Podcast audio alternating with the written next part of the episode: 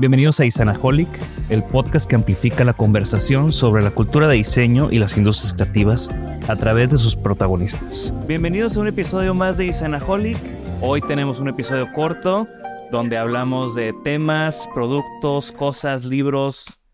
Eh, Alex y yo, esas conversaciones que tenemos todo el tiempo aquí en la oficina. Bienvenido, Alex. ¿Qué onda, JD? Y no es cualquier episodio, es el episodio número 100 de Isanaholic puedes creer que tenemos 100 episodios. Wow, se fue, parece rápido, pero al mismo tiempo pues es un montón de tiempo de conversación, muchísimos invitados, muchísimos temas importantes. Pues sí ha pasado, sí ha pasado cosas. Oye, lo que me llama la atención es que no se nos acaban los temas, no se nos acaban los invitados. Ni se nos acabarán, todavía hay mucho por delante. Y bueno, Quiero agradecer a toda nuestra audiencia por seguirnos en estos 100 episodios. Si eres uno de aquellos que se ha echado los 100 episodios. Mis respetos. Y aparte, pues de nuevo, muchas, muchas gracias. Y continuando con el tema festivo del día de hoy, tenemos a un invitado muy especial, a una invitada muy especial.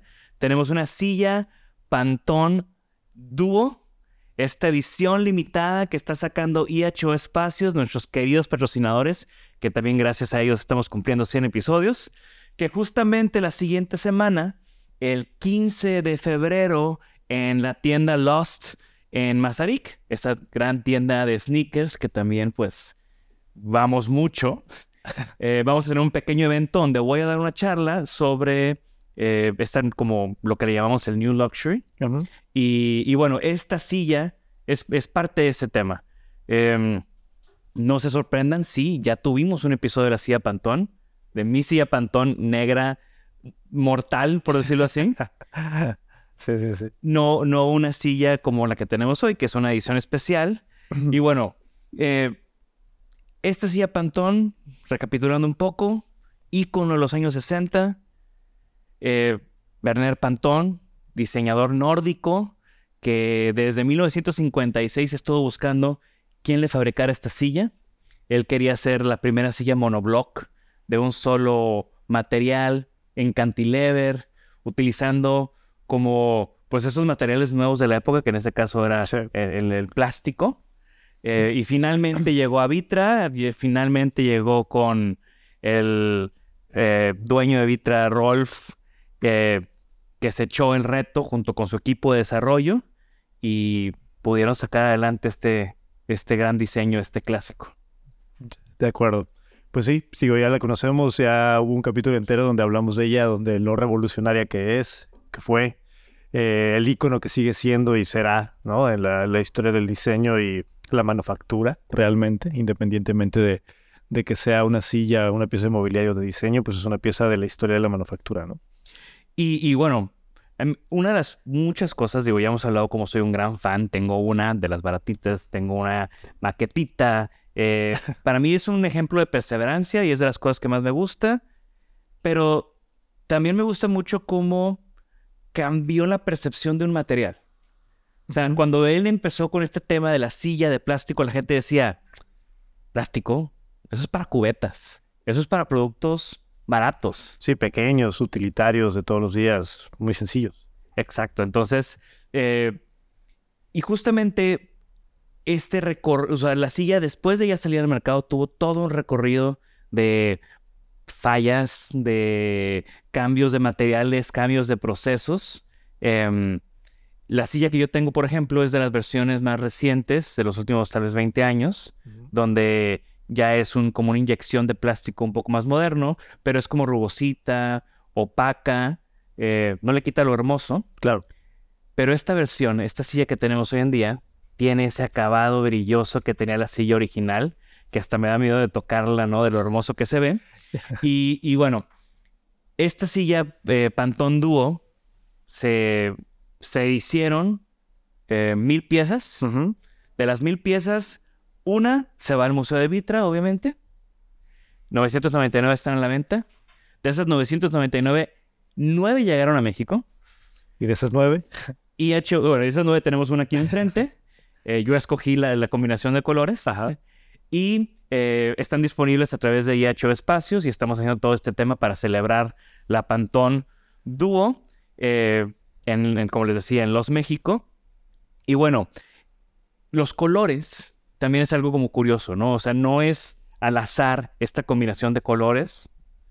A Pantón se le, se le reconoce por este rojo, este rojo brilloso, la que tenemos hoy, o el tema de este dúo de combinación de rosa y rojo, viene de, de, los colores que Pantón, Bernard Pantón, utilizó en una instalación que hizo en Colonia en 1970 que se llamaba Fantasy Landscape. Okay. Entonces, de, de, esa instalación se toman los colores, se hacen combinaciones, rojo con rosa, hay verdes, hay amarillos, hay naranjas, hay azul, morados, y al final se hace como, como unas, unas mezclas muy, muy interesantes en, esta, en estas mil piezas de edición limitada. O sea, esta nueva combinación de color fueron aplicadas a la nueva edición de mil piezas que, que, se hizo. Exacto. Y no es la primera vez que hay una edición especial de la Pantón. Hace unos años hubo una de cromo que se veía espectacular. Sí, me acuerdo que lo vimos. Y, y, bueno, también la Pantone ha recibido tratamiento de Supreme. También Supreme sacó una roja con el, el su logo muy característico en medio. y, y, estas colaboraciones de Vitra hablan de, de esta nueva percepción del lujo, ¿no? Esta nueva percepción de lo que hace las cosas especiales. ¿no? Que, es, que es como ese tema que también hemos hablado mucho en varios proyectos. Sí, que ha ido pues evolucionando, ¿no? A lo largo del tiempo y de, de, la, de, la, concepción de las cosas, como dices, ¿no? O sea, para, para ir como cerrando un poco el tema de la historia de cómo se manufactura y del proceso con el que se hace, pues la silla fue un pretexto y el diseño de Pantón fue un pretexto para renovar toda una serie de procesos y de aplicaciones de materiales, ¿no?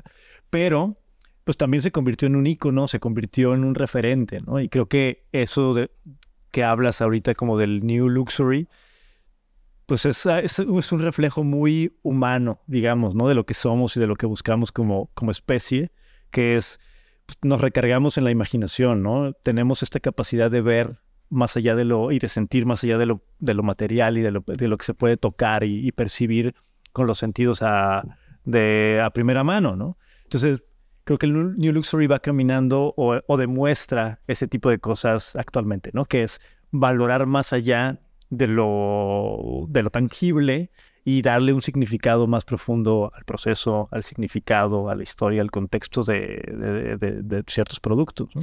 Y exacto, y, y, cómo ha habido esa transición de, de el lujo por una marca a el lujo por una historia. De acuerdo. El lujo por eh, lo que representa socialmente, al lujo por lo que representa culturalmente, uh -huh. ¿no? O sea, la silla Pantón es un ícono cultural.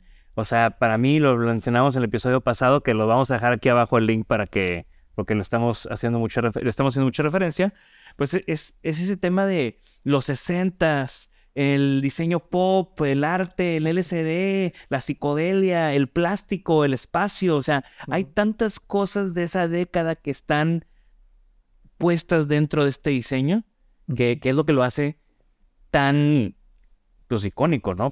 Valga la redundancia. Sí, yo creo que, o sea, los iconos y los, los referentes de esta nueva concepción de lujo hacen eso, ¿no? Que es como potenciar las historias que tienen detrás, ¿no? Eh, todo, nosotros nos dedicamos a eso y lo hacemos cotidianamente, que es sintetizar o plasmar las historias de tiempo determinado en un objeto, en un espacio, en cierto proyecto, ¿no? Y los, los iconos históricos hacen eso, pero potencialmente, ¿no? Es decir, lo, lo propagan y, y, su significado llega mucho más allá de lo que fueron concebidos, ¿no? Claro. Traslada y, y, rebasa ciertas barreras, como dices, ¿no? Culturales, de hoy en día de lifestyle, eh, de creencias, de, de movimientos eh, culturales y sociales. Entonces, siempre es interesante revisar y como ahondar un poco en los iconos eh, de diseño y, y los objetos que tanto nos apasionan, que es lo que hacemos en, en el podcast eh, es ahondar en esas historias, ¿no? Y llegar profundamente a, a, entender la razón y la manera en la que fueron concebidas. Y, y, también creo que vale la pena mencionar como estas estrategias de empresas como Vitra, que creo que lo ha hecho muy bien en los últimos años, ¿no? Donde tienes un icono de los 60 pero bueno, ¿cómo le generas una relevancia en la actualidad? ¿Cómo le das un segundo aire? Pues a través de estas ediciones limitadas, a través de estas intervenciones, eh, ahorita estamos hablando de la Pantone Duo, ya dijimos de la versión de cromo, pero por ejemplo, Vitra también para un Art Basel, de esta feria que sucede justo ahí cerca del campus de Vitra, esta feria importante de arte y diseño, hicieron una edición especial de ciertas piezas de Jean Prouvé intervenidas por Virgil Abloh, ¿no? Y, era como la lámpara, pero naranja, y la silla, pero en lugar de madera, era con acrílico muy a la, Virgil. y bueno, es uno y otro de estos ejercicios que, que Vitra también estratégicamente, y yo creo que muy atinado, está haciendo de colaboraciones para también introducir íconos de hace 60 años a una audiencia nueva.